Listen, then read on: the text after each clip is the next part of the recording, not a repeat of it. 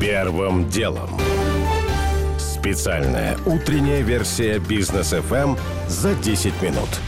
Доброе утро. Сегодня 21 февраля. Я Игорь Ломакин. Это подкаст «Первым делом» для начала о том, что случилось, пока вы спали. Елисейский дворец утверждает, что Владимир Путин и Джо Байден приняли предложение Эммануэля Макрона о проведении саммита по вопросам безопасности на высшем уровне. По заявлению Парижа Макрон предложил провести саммит между лидерами России и США, а затем заинтересованными странами, чтобы обсудить вопросы безопасности и стратегической стабильности в Европе. Вопросы для этого саммита будут готовить глава МИД Лавров и госсекретарь Блинкен во время их встречи 24 февраля. Ранее стало известно, что президент Макрон вчера совершил целую серию разговоров с иностранными коллегами. Сначала с Путиным беседовали два часа, потом с Зеленским, затем с британским премьером, а затем с президентом США. Потом, как утверждает телеканал BFM TV, Макрон снова созвонился с Путиным. О содержании беседы ничего не говорится, но длилась она примерно час.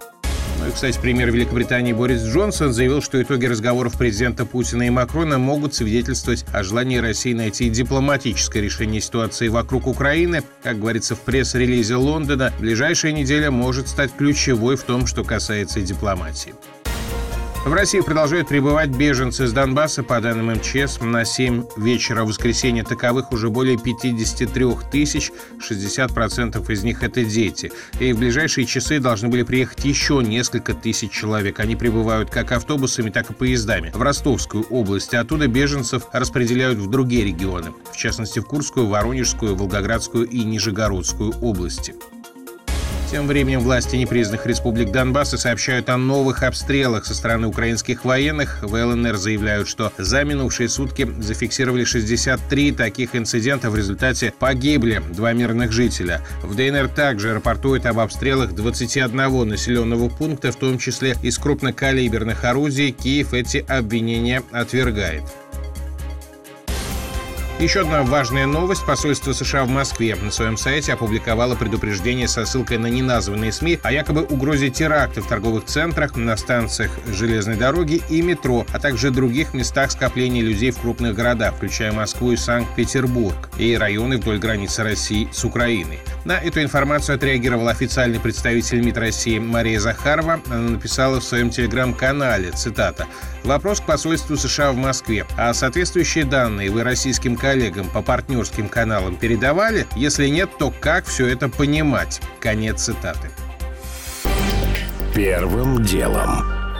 К основным темам. Итак, президент Франции не оставляет попыток телефонно-челночной дипломатии. На фоне резкого обострения в Донбассе Эммануэль Макрон снова долго разговаривал по телефону с российским и украинским лидерами. Причем с Владимиром Путиным, как стало известно ночью, было целых два разговора. О содержании второго, который длился час, мы пока ничего не знаем, а после первой беседы Кремль сообщил, что президенты договорились организовать переговоры трехсторонней контактной группы по Донбассу в ближайшие часы, что Путин, причиной обострения в Донбассе, назвал провокацией украинских силовиков, а Киев обвинил лишь в имитации переговорного процесса. Впрочем, пока из практически всех заявлений, в том числе на Мюнхенской конференции по безопасности, следует, что Запад виновный во всем назвал Россию, продолжит Георгий Буфт. Все жалобы ЛНР, ДНР на теракты и обстрелы объявляются Западом затеянной Кремлем операции под чужим флагом, чтобы создать повод для вторжения. Начавшийся массовый исход беженцев аналогичным образом называется циничной постановкой. Когда же CNN показывает якобы массовый исход беженцев из Киева во Львов, то это призвано подтвердить тезис президента Байдена о том, что Россия вот-вот начнет вторжение, которое будет включать в себя удары по Киеву.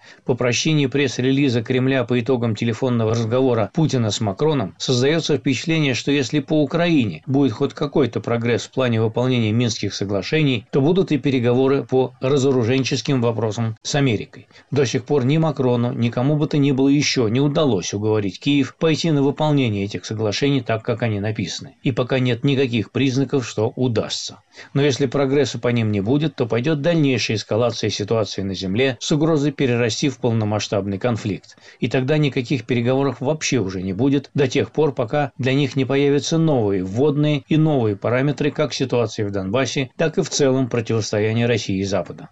Ближайшие дни могут показать, имеет ли сложившееся на сегодня геополитическое уравнение с нынешними вводными еще какое-либо мирное решение или уже нет. Георгий Буфт. Еще раз подчеркну, уже под утро сегодня появилось заявление Елисейского дворца о том, что Путин и Байден приняли предложение Макрона о проведении саммита по вопросам безопасности. Впрочем, с оговоркой встреча может состояться только при условии, что Россия не будет торгаться на Украину. Вчера вечером американский телеканал CBS заявил, что российские войска якобы уже получили приказ о вторжении на Украину. В нашем медиа эти сообщения назвали отборные фальсификации.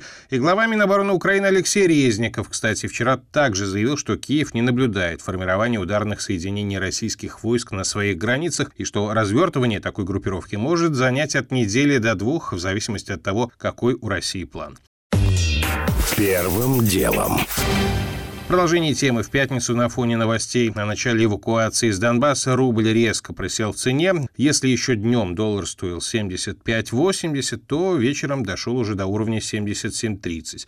Сегодня утром на электронных торгах такая цена и держится. Евро тоже высоко, было 86, стало почти 88. И от полноценных торгов на валютном рынке в понедельник тоже сложно ожидать укрепления рубля, уверен инвест-стратег УКАРИ «Капитал» Сергей Суверов. Весьма вероятно, что из-за геополитических событий рубль продолжит ослабление. И действительно, мы видим, что достаточно большой спрос населения на наличные доллары. В то же время, я скажу, ситуация противоречива, потому что идут и действительно какие-то переговоры с западным лидером, они продолжаются, они уже достаточно долго длятся, без видимых результатов, но тем не менее, все-таки заявления Пескова говорят о том, что есть надежда на мирное разрешение украинского конфликта и на дальнейшие переговоры. И действительно будет происходить встреча Лаврова и Блинкина, поэтому полностью отвергать мирный какой-то сценарий тоже нельзя. Рубль фундаментально сильно недооценен, то есть я думаю, что он должен стоить примерно 70 рублей за доллар, исходя из цены на нефть, а может быть даже выйти дороже, но вот геополитические события, к сожалению, не дают рублю укрепляться, несмотря на, в общем-то, его фундаментальную недооцененность. Ну и, конечно, сегодня надо следить за российскими индексами. Они в пятницу растеряли более 3%. Можно, наверное, предположить, что сегодня оптимизма рынку все-таки добавит новость про возможный саммит по безопасности с участием президентов России и США. Первым делом.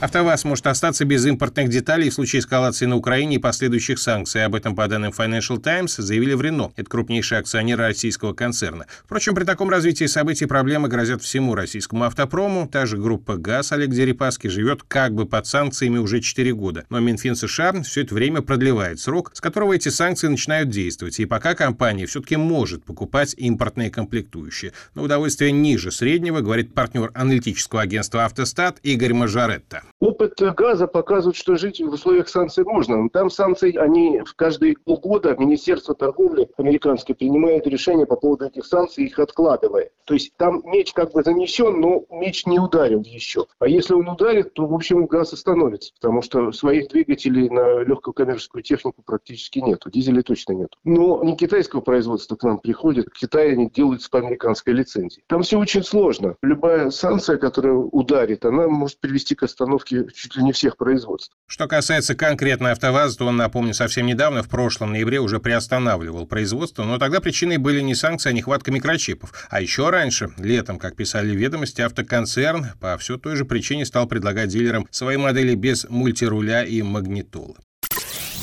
Первым делом. Граждане, переболевшие коронавирусом неофициально или привитые непризнанные в России вакцины сегодняшнего дня смогут получить QR-коды. Сертификат будет действовать 6 месяцев с даты получения результатов теста на антитела. Выдавать его будут на портале госуслуги. Сами тесты можно будет сдать в любой аккредитованной Роспотребнадзором лаборатории. Вот что, например, нам сказали в инвитро. Да, выполняется количественный тест на антитела, то есть если вы его выполняете и предоставляете СНИЛС, данные автоматически на госуслуги будут выгружены, и там сформирован QR-код, который будет действовать 6 месяцев. Если укажете электронную почту в медицинском офисе, поступит на электронную почту, и там будет ссылка на результаты и смс о готовности на номер телефона. Стоимость 1710 рублей с учетом взятия биоматериала. А вот какой уровень должен быть антител? Минимальный это 2,9, максимальный это 5680. 80. И если есть вот этот уровень, то сразу мне ничего не нужно никуда загружать самой, да? У вас... Нет, нет, вы просто СНИЛС mm-hmm. в офисе, да, предоставляете, автоматически будут выгружены данные. У нас без записи принимают в порядке живой очереди. Кстати, буквально сегодня главный врач Инвитро Сибири Андрей Поздняков заявил РИА Новости, что коллективный иммунитет коронавируса в стране вырос до 80%. И именно столько россиян, по его словам, либо провакцинированы, либо переболели, но в любом случае имеют антитела. Первым делом. В Пекине завершилась 24-я зимняя Олимпиада. Для России ее итоги можно назвать противоречивыми. С одной стороны, рекорд. Впервые на белых играх национальная команда смогла взять 32 медали в общей сложности в 10 дисциплинах. С другой стороны, все наше золото, его 6, это исключительно лыжи или фигурное катание, комментирует спецкор портала «Спорт24» Константин Лесик. Серебра и бронзы мы перебрали, очевидно, на этой Олимпиаде. Очень много, превзошли все ожидания, а золота не добрали. Скорее, наверное, не очень правильно сравнивать, потому что в Корее много спортсменов не допустили. Например, лыжника Сергея Устюгова и фигуристов Александра Степанова и Иван Букин. Но это вот просто примеры. Те ребята, которые претендовали на медали, не получили приглашения на Олимпиаду в Корею. Здесь все-таки выступали все наши сильнейшие спортсмены. Ну вот побед, конечно, не хватило. В фигурном катании два золота, хотя спортивные пары тоже могли побороться, но не получилось и в лыжах 4 золотые медали. Другие виды подкачали в плане побед, например, от фристайлистов ждали, от шорт-трека, от керлинга. По золоту Россия оказалась на девятом месте, но по количеству наград на втором. Сразу вслед за Норвегией у нас 6 золотых медалей, 12 серебряных и 14 бронзовых.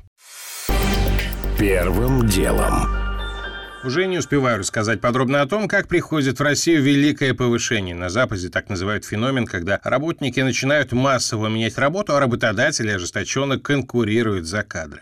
О том, как бизнесмены из Уфы заблокировали счет за недостоверные данные, мол, ФНС никого не нашла по месту регистрации компании. Проблема только в том, что ООО прописано прямо в квартире, где живет предприниматель и его семья, а дома всегда кто-то бывает. И о том, что заведение из популярного сериала ТНТ «Ресторан по понятиям» может открыться в реальности реальности. Правда, время и место открытия пока не называется. У меня пока все. Это был Игорь Ломакин и подкаст «Первым делом». Кому мало, переходите в Бродкаст.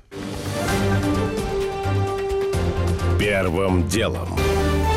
Специальная утренняя версия «Бизнес FM за 10 минут».